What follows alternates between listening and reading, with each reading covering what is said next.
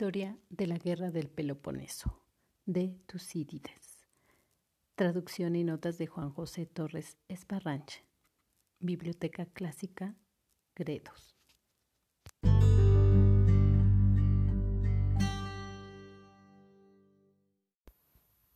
Quinto año de guerra.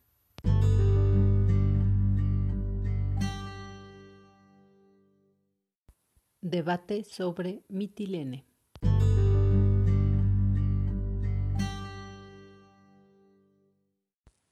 Deliberaciones en Atenas. La postura intransigente de Cleón.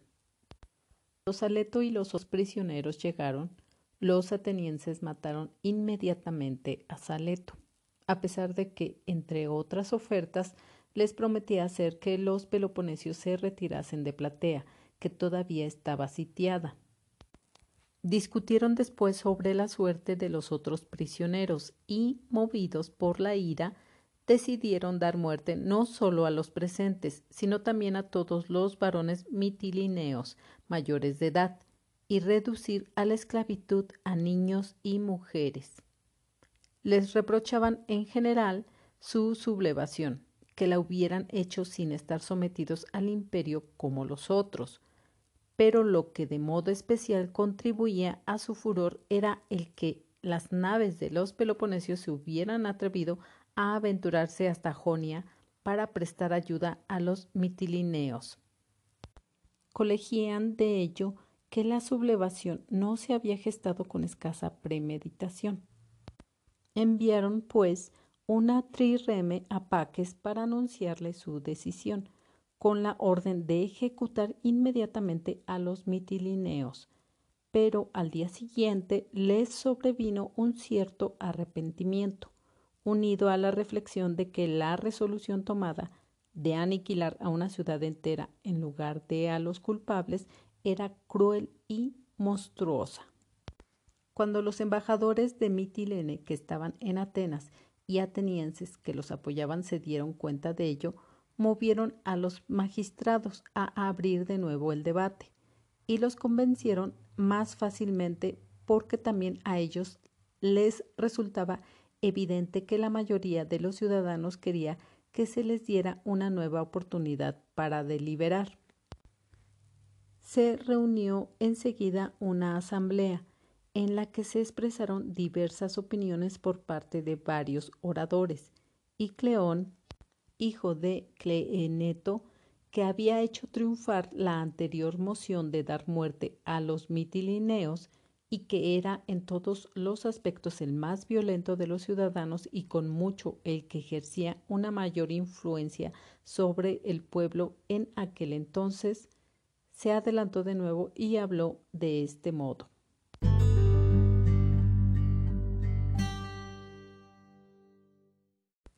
Discurso de Cleón. Muchas veces ya en el pasado he podido comprobar personalmente que una democracia es un régimen incapaz de ejercer el imperio sobre otros pueblos, pero nunca como ante vuestro cambio de idea respecto a los mitilineos. Debido a la ausencia de miedos e intrigas entre vosotros en vuestras relaciones cotidianas, procedéis de la misma manera respecto a vuestros aliados. Y cuando os equivocáis persuadidos por sus razonamientos, os cedéis a la compasión. No pensáis que tales debilidades constituyen un peligro para vosotros, y no os granjean la gratitud de vuestros aliados, y ello porque no consideráis que vuestro imperio es una tiranía y que se ejerce sobre pueblos que intrigan y que se someten de mala gana. Estos pueblos no os obedecen por los favores que podéis hacerles con perjuicio propio, sino por la superioridad que alcanzáis gracias a vuestra fuerza más que a su benevolencia.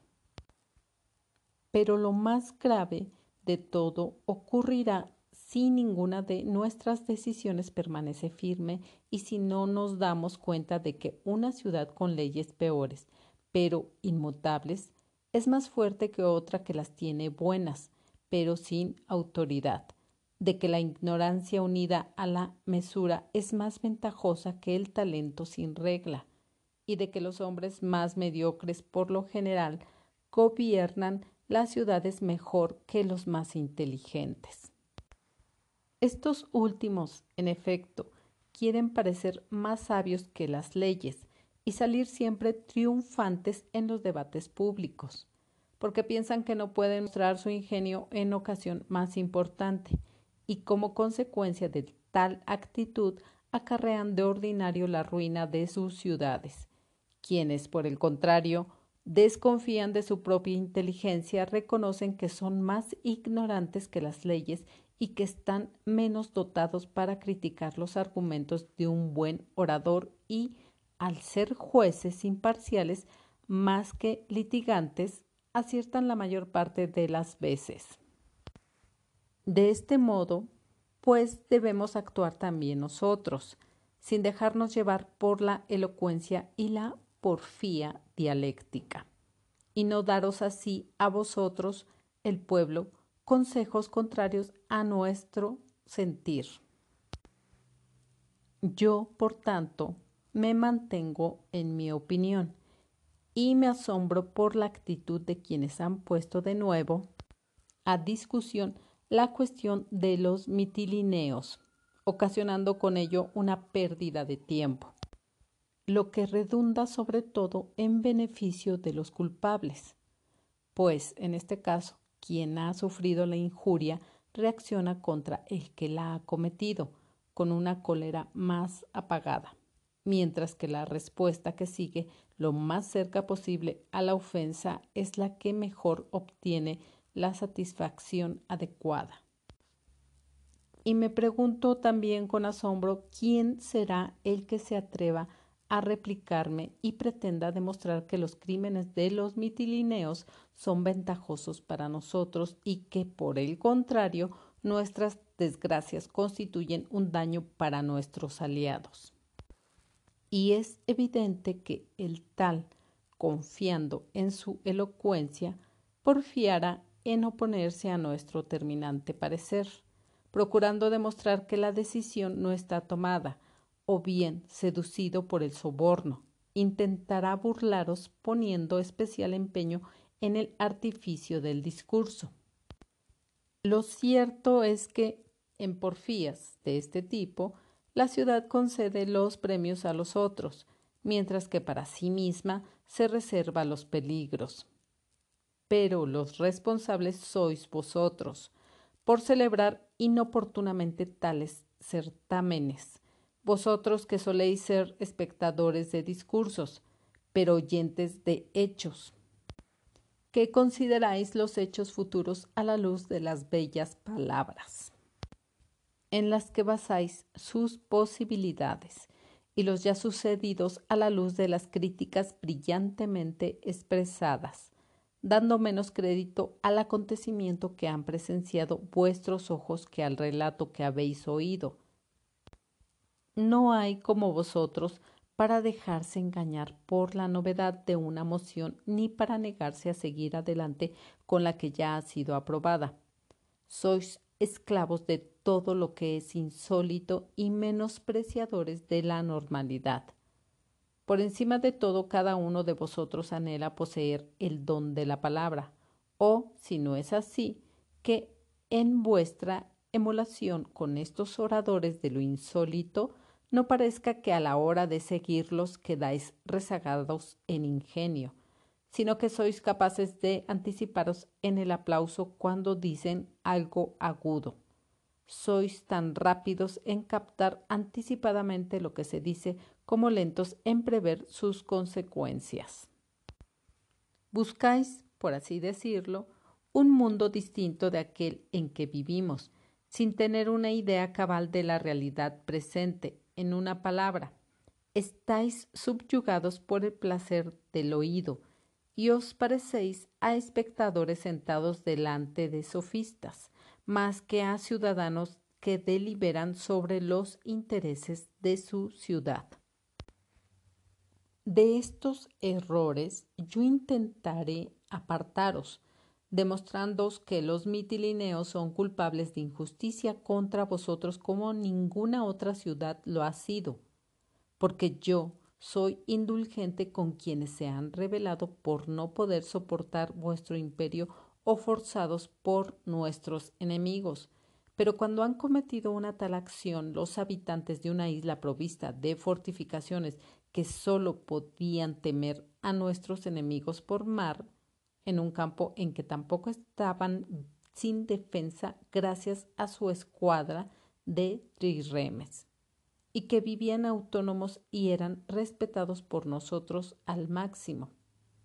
¿Qué otra cosa han hecho estas gentes sino urdir una agresión y promover la subversión más que lanzarse a una rebelión? La rebelión ciertamente es propia de quienes han sufrido alguna violencia. Y tratar de destruirnos poniéndose al lado de nuestros enemigos más acérrimos. Esto constituye, en realidad, un crimen más grave que si nos hubieran hecho la guerra por su cuenta para aumentar su poder. No les han servido de ejemplo las desgracias de otros pueblos, de cuantos ya han intentado apartarse de nosotros y nos han sido sometidos. Ni su actual prosperidad ha sido causa de indecisión a la hora de tomar una senda peligrosa. Se han vuelto, por el contrario, audaces ante el futuro y abrigando esperanzas superiores a su poder, pero inferiores a su ambición. Han emprendido la guerra con la determinación de anteponer la fuerza al derecho porque en el momento en que han creído poder superarnos, nos han atacado sin haber sido objeto de ofensa. Suele ocurrir que aquellas ciudades a las que alcanza plenamente y por poquísimo tiempo una prosperidad inesperada se inclinan a la insolencia, pero por lo general los éxitos que acontecen a los hombres conforme a cálculo son más seguros que los que ocurren contra toda previsión y, por decirlo así, resulta más fácil rechazar la adversidad que conservar la felicidad. Los mitilineos, ya desde hace mucho tiempo, no debían haber recibido de nosotros en ningún aspecto un trato diferente a los demás, y así no se hubieran insolentado hasta este punto pues en este caso, como en otros, la naturaleza lleva al hombre a despreciar a quien lo trata con respeto y a reverenciar a quien lo hace sin concesiones. Sean, por tanto, castigados ahora, en la forma que su culpa merece, y no endocéis la responsabilidad a los aristócratas absolviendo al pueblo, porque todos os han atacado del mismo modo, cuando les era posible pasarse a nuestro lado y estar ahora de nuevo establecidos en su ciudad. Juzgaron, en cambio, más seguro compartir el riesgo con los aristócratas y colaboraron en la rebelión. Pensad, además, en los aliados. Si imponéis las mismas penas a los que se rebelan forzados por nuestros enemigos y a aquellos que lo hacen voluntariamente, ¿quién creéis que dejará de rebelarse con un mínimo de pretexto, toda vez que en caso de éxito obtendrá la liberación y en caso de fracaso no sufrirá ningún daño irreparable? Nosotros, por el contrario, tendremos que exponer nuestras vidas y nuestro dinero frente a cada ciudad. Y si la fortuna nos acompaña después de ocupar una ciudad arruinada, nos veremos privados de ahora en adelante del tributo futuro, base de nuestra fuerza, mientras que en caso de fracaso añadiremos nuevos enemigos a los que ya tenemos, y el tiempo que ahora dedicamos a enfrentarnos a nuestros actuales adversarios deberemos destinarlo a la guerra contra nuestros propios aliados. No debemos, por consiguiente, dejarles abrigar ninguna esperanza, ni fundada en la elocuencia ni adquirida con dinero, de que obtendrán indulgencia so pretexto de que errar es humano. Porque los daños no los han causado involuntariamente, sino que su maquinación contra nosotros ha sido consciente y solo lo involuntario merece indulgencia. Así pues, yo, igual, ahora que al principio, peleo con empeño para que no volváis sobre vuestras decisiones anteriores y para que no cometáis un error bajo la influencia de los tres sentimientos más perniciosos para el imperio la compasión, el placer de la elocuencia y la clemencia. La piedad, en efecto, es justo que sea el pago que se dé a quienes están animados por el mismo sentimiento, y no a gentes que no corresponderán con idéntica compasión y que, de necesidad, son siempre enemigos. En cuanto a los oradores que os deleitan con su elocuencia, ya tendrán oportunidad de competir en otras ocasiones de menor trascendencia, y no cuando la ciudad, por un breve momento de placer, pagará una dura pena, mientras que ellos mismos en pago a su magnífica oratoria recibirán una recompensa igualmente magnífica, la clemencia. En fin, se otorga a quienes tienen la intención de seguir siendo amigos en el futuro, y no a aquellos cuya enemistad persiste igual que antes y sin disminuir ni un ápice. Una cosa os digo en resumen. Si me escucháis, tomaréis medidas justas respecto a los mitilineos, a la vez que útiles para vosotros. Pero si falláis de otro modo, vuestro veredicto no será de gracia hacia ellos, sino más bien de condena para vosotros mismos.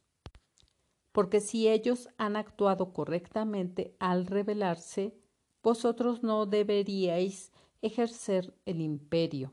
Y si, aun sin tener derecho, pretendéis ejercerlo a pesar de todo, es menester que los castiguéis en vuestro propio interés e incluso contra la equidad, o en caso contrario, debéis renunciar al imperio y hacer el papel de hombres honestos lejos de todo peligro.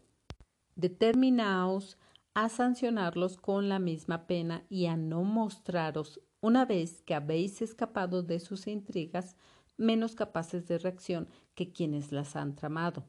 Reflexionad sobre lo que ellos verosímilmente hubieran hecho si os hubieran vencido tanto más cuanto que fueron ellos los primeros en cometer injusticia. En la mayoría de los casos, quienes hacen mal a alguien sin ningún motivo prosiguen en su acción hasta aniquilarlo, recelando del peligro que supone la supervivencia del enemigo, porque quien ha sido víctima de una ofensa sin justificación, si logra escapar, es más peligroso que un enemigo en pie de igualdad. No os traicionéis, pues, a vosotros mismos, sino que situándoos con el pensamiento lo más cerca posible del momento en que sufristeis el agravio y recordando cómo hubierais llegado a darlo todo por someterlos, pagadles ahora con la misma moneda sin dejaros ablandar por el inmediato presente y sin olvidar el peligro que entonces pendía sobre vuestras cabezas. Castigadlos como se merecen y dad a los otros aliados un ejemplo claro de que la pena para quienes se rebelen será la muerte. Si comprenden esto, tendréis menor necesidad de descuidar a vuestros enemigos para combatir contra vuestros propios aliados.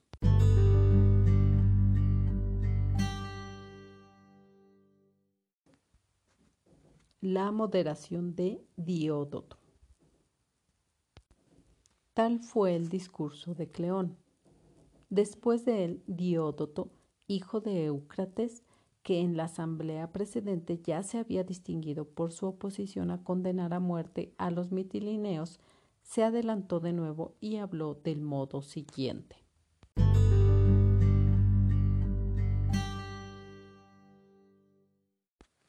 Discurso de Diódoto.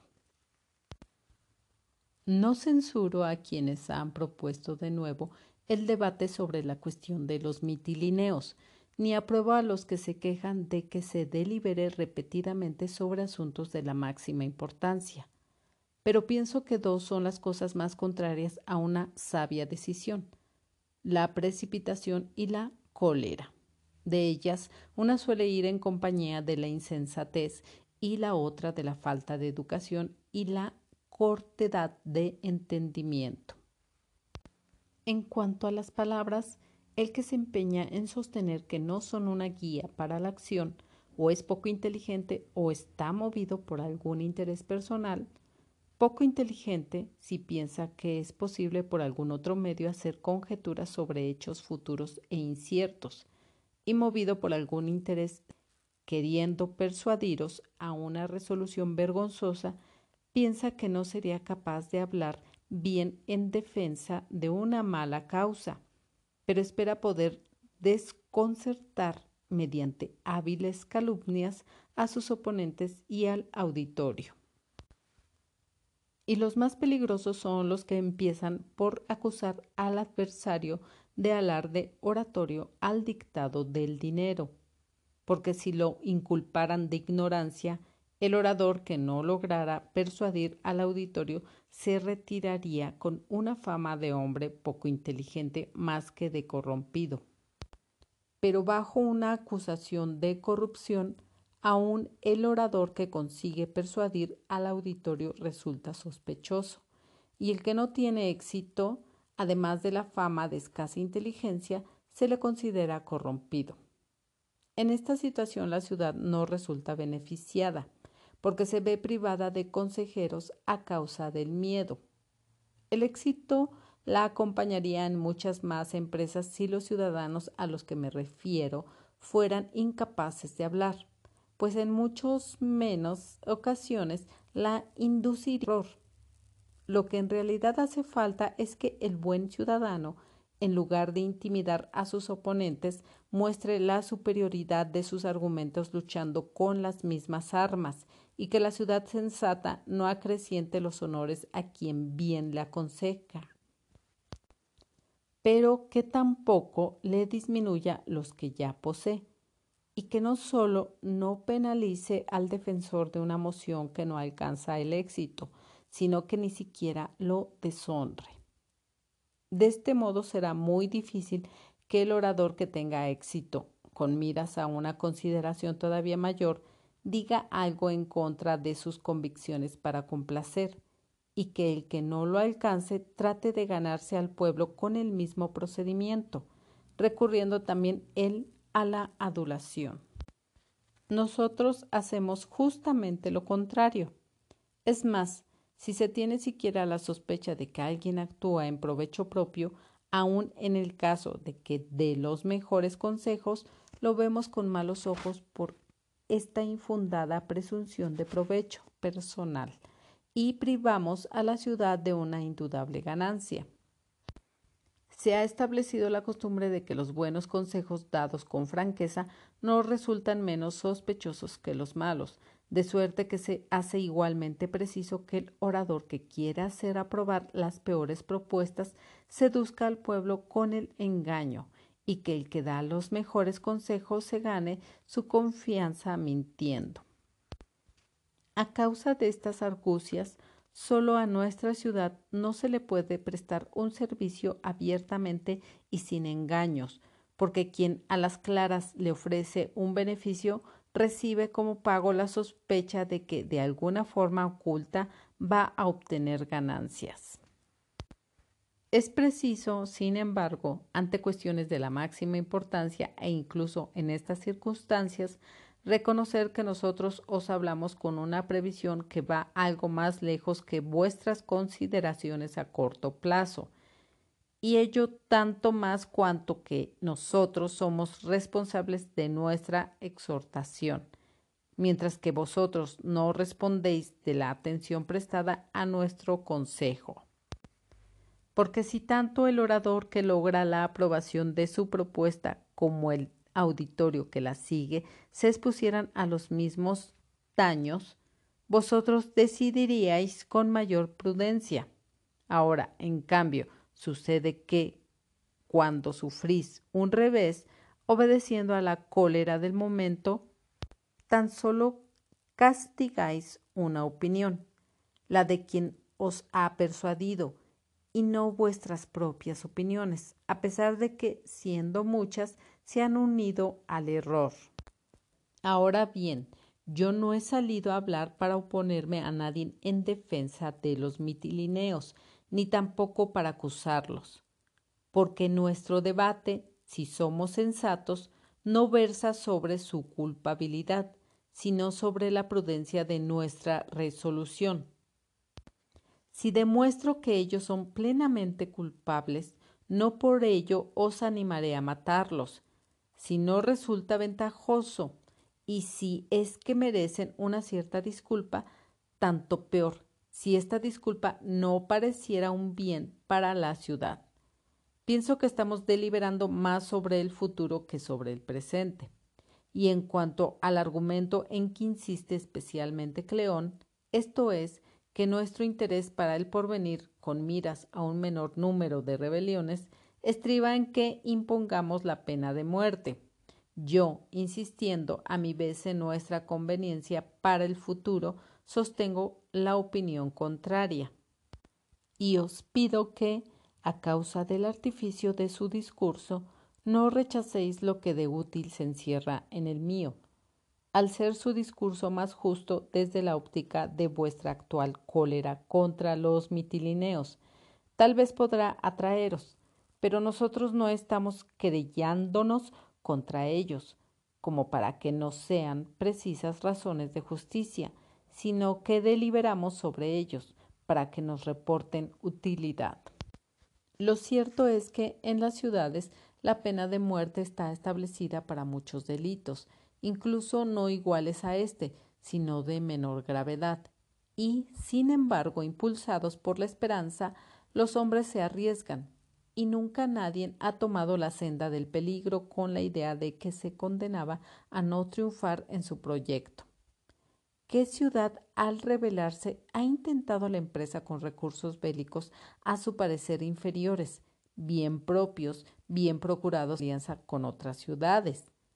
La naturaleza ha dispuesto que todo el mundo, tanto a nivel particular como público, cometa errores, y no hay ley capaz de impedirlo, puesto que los hombres ya han recorrido toda la escala de penas agravándolas progresivamente, por ver si sufrían menos daños de parte de los malhechores.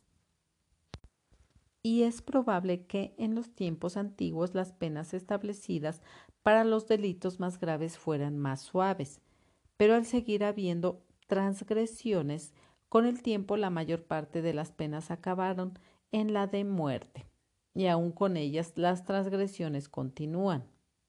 Hay que encontrar, por tanto, algún motivo de miedo más terrible que éste, o admitir que éste, al menos, no supone ningún obstáculo, sino que la pobreza, que asusada por la necesidad, inspira la audacia.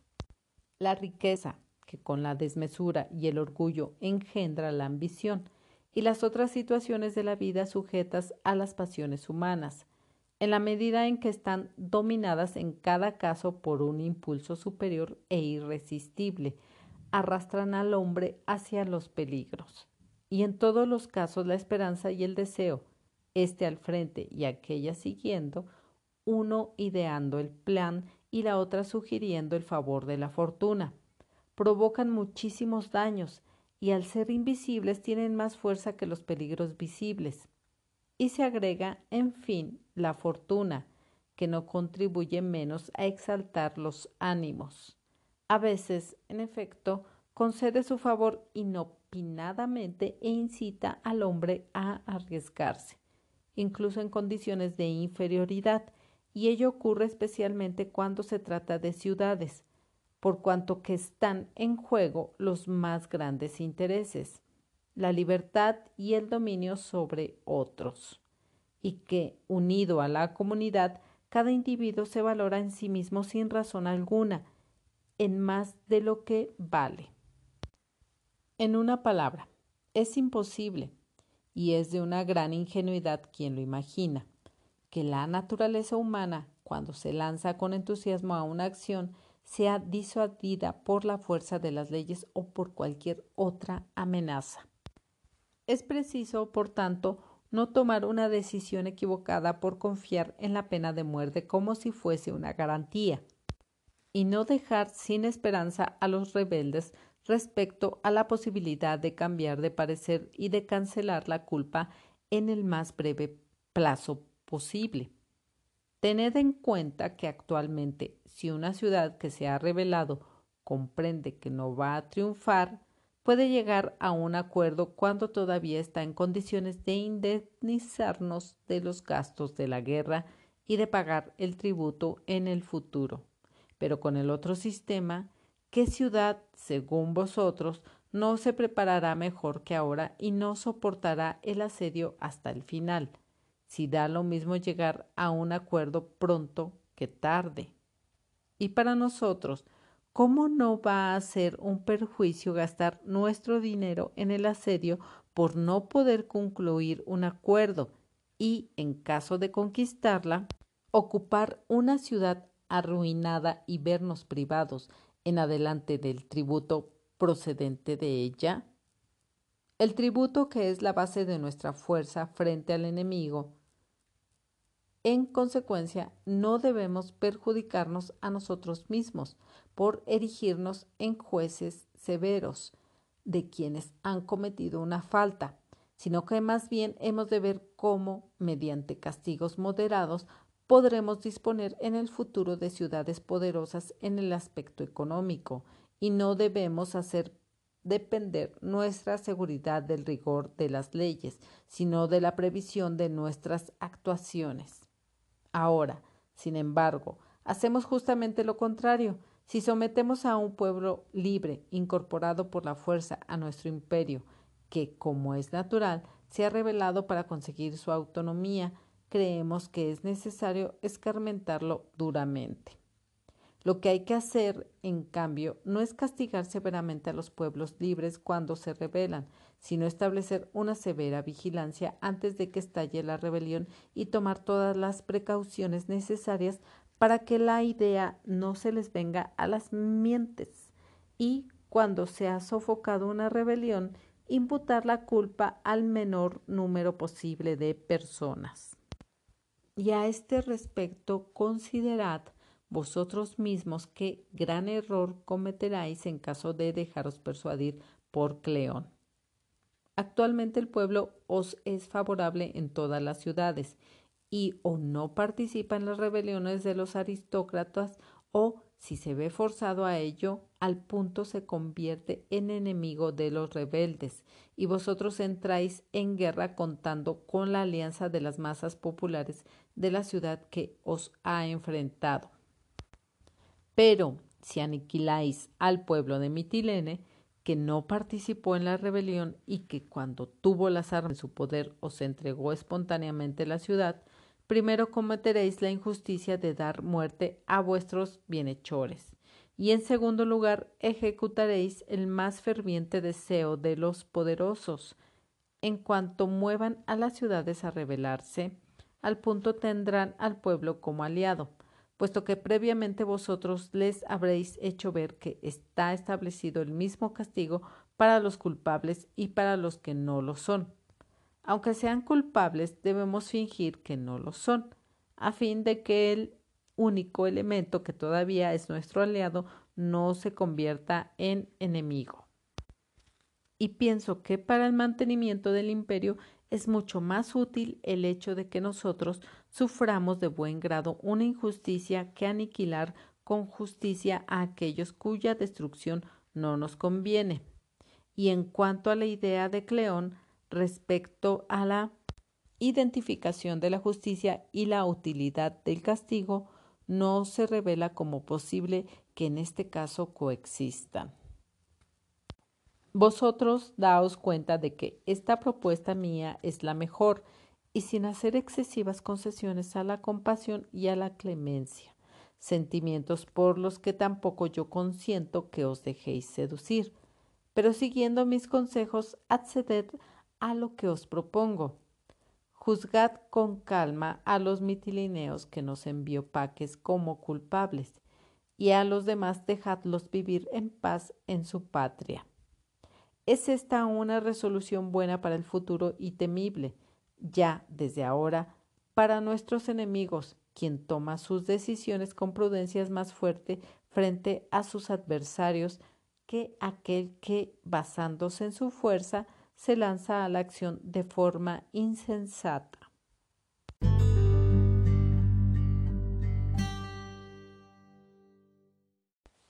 Triunfa la propuesta de Diódoto. Mitilene al borde de la matanza. Tal fue el discurso de Diódoto. Y una vez que fueron defendidas estas mociones también contrapuestas entre sí, los atenienses, a pesar de todo, se encontraron en un conflicto de opiniones y quedaron casi igualados en la votación a mano alzada. Pero venció la propuesta de Diódoto.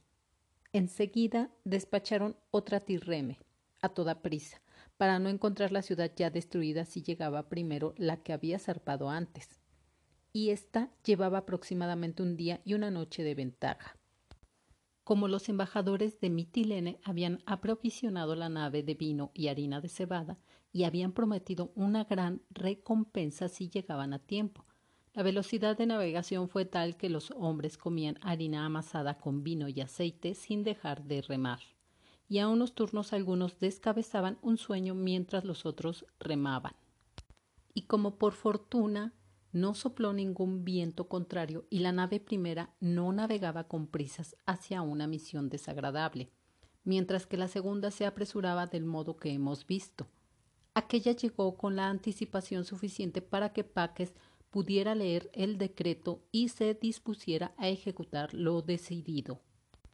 Pero la segunda atracó a continuación de la otra e impidió la matanza. Tan cerca del peligro estuvo Mitilene.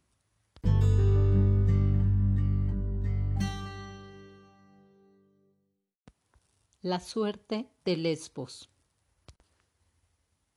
Los otros hombres que Paques había enviado a Atenas como principales responsables de la rebelión fueron ejecutados por los atenienses siguiendo el parecer de Cleón. Eran poco más de mil. Los atenienses derribaron asimismo las murallas de los mitilineos y se apoderaron de sus naves.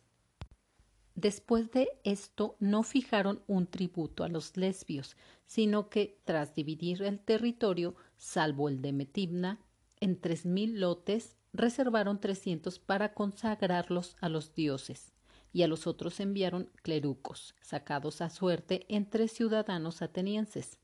Con estos, los lesbios se comprometieron a pagar una suma de dos minas al año por cada lote y ellos mismos siguieron trabajando la tierra.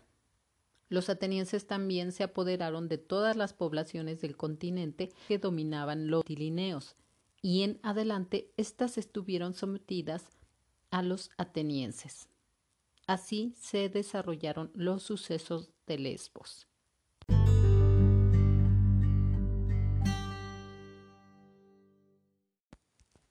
Ahora, los comentarios para este episodio. Una vez que llegó Saleto y los otros prisioneros mitilineos que fueron enviados por Paques a Atenas, mataron inmediatamente a Saleto. Al discutir después sobre la suerte de los otros prisioneros, decidieron matar a estos, además de matar a todos los varones mitilineos mayores de edad y someter a la esclavitud a mujeres y niños. Para esto enviaron una trireme con el mensaje para Paques de ejecutar inmediatamente a los mitilineos. Pero resulta que al siguiente día sintieron arrepentimiento de querer aniquilar a una ciudad entera en lugar de solo a los culpables. Al darse cuenta de esto, los embajadores mitilineos que aún se encontraban en Atenas por la capitulación, movieron a los magistrados junto con otros atenienses que los apoyaban para abrir una nueva asamblea. Se reunió enseguida una asamblea en la que Cleón, quien había convencido de llevar a cabo la moción de dar muerte a los mitilineos, se adelantó y habló del modo siguiente. Mencionó que él había podido comprobar que la democracia es un régimen incapaz de ejercer el imperio sobre otros pueblos, pero nunca como el de cambiar de idea respecto a los mitilineos, que la ausencia de miedo e intriga entre el pueblo ateniense les hacía proceder de la misma manera con sus aliados, y que al equivocarse, movidos por el razonamiento o por la compasión, son debilidades que representan un peligro para Atenas. Juan José Torres Esbarranch menciona en sus notas que esto con respecto a lo que menciona de la democracia es algo insultante para el pueblo de Atenas, acusándolos de débiles por compasión. Que León menciona que la gravedad es porque sus decisiones no son firmes. Esto mostraría debilidad ante otras ciudades con peores leyes, pero con autoridad, que algunos hombres mediocres gobiernan mejor que los más inteligentes.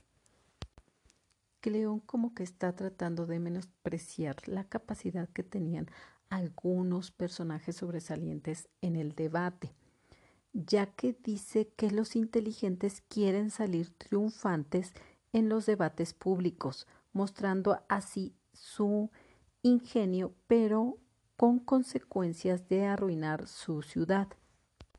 Que el pueblo debe actuar sin dejarse llevar por la elocuencia y la dialéctica. Él se mantiene en su postura ya que los crímenes de los mitilineos no les es ventajoso para Atenas, además de ser un daño para sus aliados.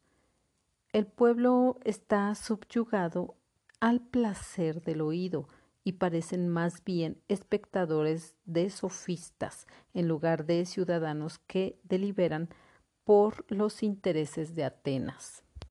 Que él puede demostrar que los mitilineos son culpables, ya que promovieron una subversión. A pesar de contar con trirremes, vivían autónomos y contaban con el respeto de Atenas, pero trataron de destruirlos poniéndose del lado de sus enemigos.